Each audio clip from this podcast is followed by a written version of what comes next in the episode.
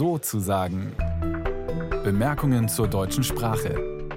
Ein Podcast von Bayern 2. Heute mit Hendrik Heinze. Dass Sie zuhören, finde ich richtig gut, sage ich ja auch immer.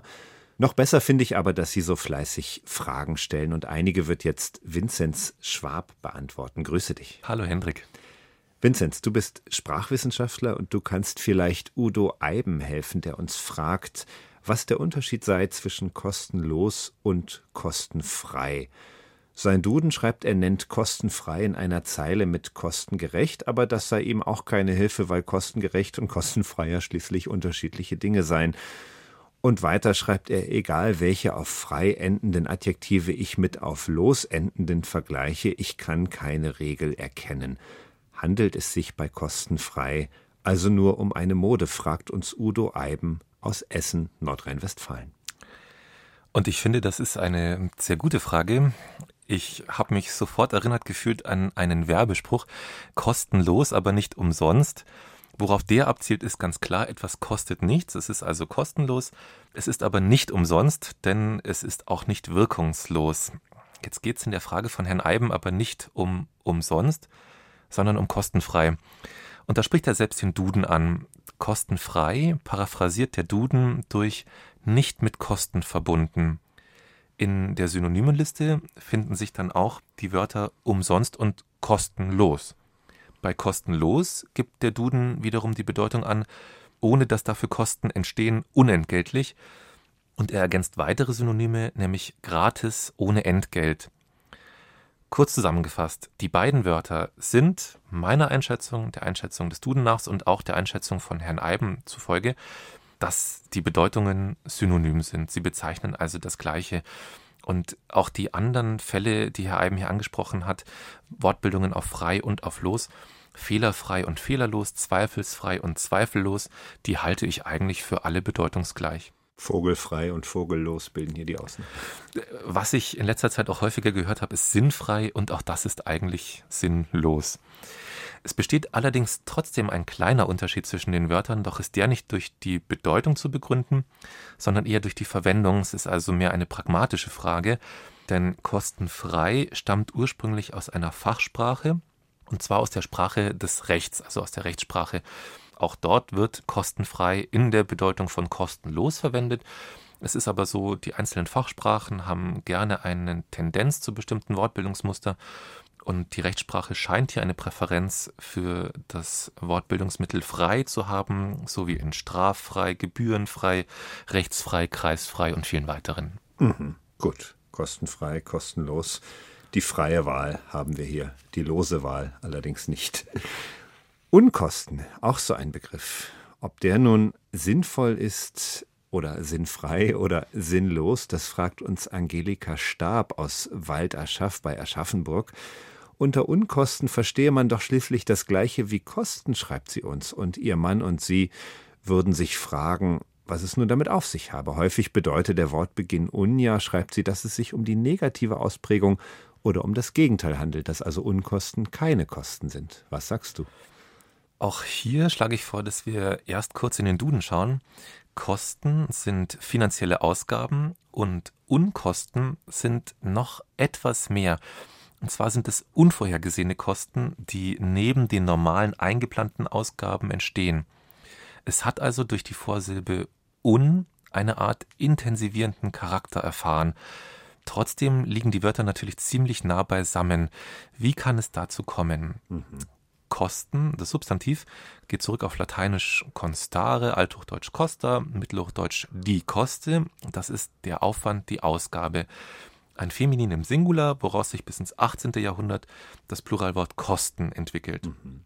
Das etymologische Wörterbuch von Kluge schreibt, dass einige Wörter, deren Bedeutung keinen Gegensatz zulassen, durch die Zusammensetzung mit un einen sogenannten Nebensinn des Schlimmen entwickeln. Mhm. Ein Unkraut ist also ein schlechtes Kraut, eine Unart eine schlechte Eigenschaft, das Unwetter ein schlimmes Wetter und so weiter. Unkosten sind also ursprünglich schlimme oder außergewöhnliche Kosten, und zwar schon seit dem 14. Jahrhundert, also schon ziemlich lange. Einen Nebensinn des Schlimmen, das ist ja eine schöne Formulierung. Aber ja, wir verstehen, was du uns sagst. Ja, Unkraut, Unwetter, Unkosten. Ja, okay. Der Nebensinn des Schlimmen, das stammt schon aus einer Ausgabe, die ein bisschen älter ist, des Kluges. In der neueren Ausgabe steht das nicht mehr, aber es hat mir so gut gefallen, dass ich es zitieren wollte. Und jetzt schauen wir auf die Gegenwartssprache. Das Wort Kosten hat inzwischen selbst einen so starken negativen Gefühlswert entwickelt, dass wir hier gar keinen Nebensinn des Schlimmen mehr bräuchten. Nichtsdestoweniger, das Wort Unkosten existiert nun und die beiden koexistieren bedeutungsgleich nebeneinander. Könnte unsere Sprachgemeinschaft jetzt, wenn sie wollte, eigentlich sich daraus ein Verb basteln, ein Tu-Wort, was das wieder kostet, was das wieder unkostet? äh, auf Wortbildungsebene stünde dem nichts im Weg. Die Frage ist, ob das relevant ist, denn nur wenn wir es wirklich bräuchten, würde es geschöpft werden. Und jetzt haben wir ja eben gesehen, die Bedeutung hat sich so angenähert, dass da im Grunde kein großer Unterschied mehr zu greifen ist. Ich habe hier noch Parallelbildungen rausgesucht oder parallele Bildungen. Menge und Unmenge, Zahl und Unzahl. So funktionieren auch Kosten und Unkosten nebeneinander. Wir wagen diese Bildung jetzt einfach mal. Diese Inflation, was das wieder unkostet. Ich erinnere mich, Vinzenz Schwab, an eine Wette meiner Eltern, ob Untiefen nun eigentlich besonders tiefe Stellen sind oder besonders seichte. Ich weiß gar nicht mehr, wer gewonnen hat und ich kenne auch die richtige Antwort nicht. Eigentlich müsste es ja eine schlimme Form der Tiefe sein. Aber oder hätte, eine ganz geringe Form der Tiefe, nämlich keine. Oder keine. Ich hätte bei Untiefen eigentlich an eine seichte Stelle zum Überqueren eines Flusses zum Beispiel gedacht. Ich erinnere mich, wie gesagt, nur an die Wette, nicht an deren Ausgang, aber ich kann es mir nur so erklären, dass eine Untiefe eine seichte Stelle ist. Denn was interessiert den Kapitän, wie tief das Wasser unter ihm ist? Es interessiert ihn ja nur, wie flach es ist. Ja, wenn bekannt wird, dass wir nicht wissen, was eine Untiefe ist, dann sind wir sofort disqualifiziert. Wir sind so tief im Binnenland, das ist in Ordnung. Ja, das ja. stimmt. Ebenfalls aus dem Binnenland schreibt uns Werner Micheli aus Saarbrücken, schreibt er uns immer wieder mal und so auch jetzt. Ihm ist die Verbformulierung aufgefallen, in einzelnen Bezirken könnte neu gewählt werden müssen. Könnte neu gewählt werden müssen. Ist das grammatisch korrekt, fragt er uns, oder würden es womöglich auch einige Verben oder Verbformen weniger tun hier? Dabei geht es um das Prädikat im Deutschen, besser gesagt um den sogenannten Verbalkomplex. Der Verbalkomplex kann im Deutschen aus mehreren Wörtern gebildet werden und eigentlich ist es der seltenere Fall, dass nur ein einziges Wort das Verb bildet, wie zum Beispiel er geht oder ich arbeite. Da haben wir das gesamte Verb in einem Wort zusammengefasst. Häufig treten aber Hilfsverben dazu, zum Beispiel Formen von sein oder haben, also wir sind gegangen, er hat gearbeitet, dann besteht der Verbalkomplex schon aus zwei Elementen. Bei muss gewählt werden haben wir deren drei. Muss ist Modalverb, wählen ist Vollverb und werden ist Hilfsverb, nämlich um das Passiv anzuzeigen. Also muss gewählt werden. Es könnte gewählt werden müssen. Sind vier Elemente und das ist völlig korrekt. Könnte ist das finite Modalverb, gewählt werden müssen sind davon abhängige infinite Verben. Das halte ich für zweifelsfrei grammatisch. Mhm. Die Frage ist nun, ob es leicht verständlich ist und ob man womöglich dasselbe auch mit einem weniger komplexen Satzbau zum Ausdruck bringen könnte. Und die Antwort lautet hier ganz klar, ja, das geht.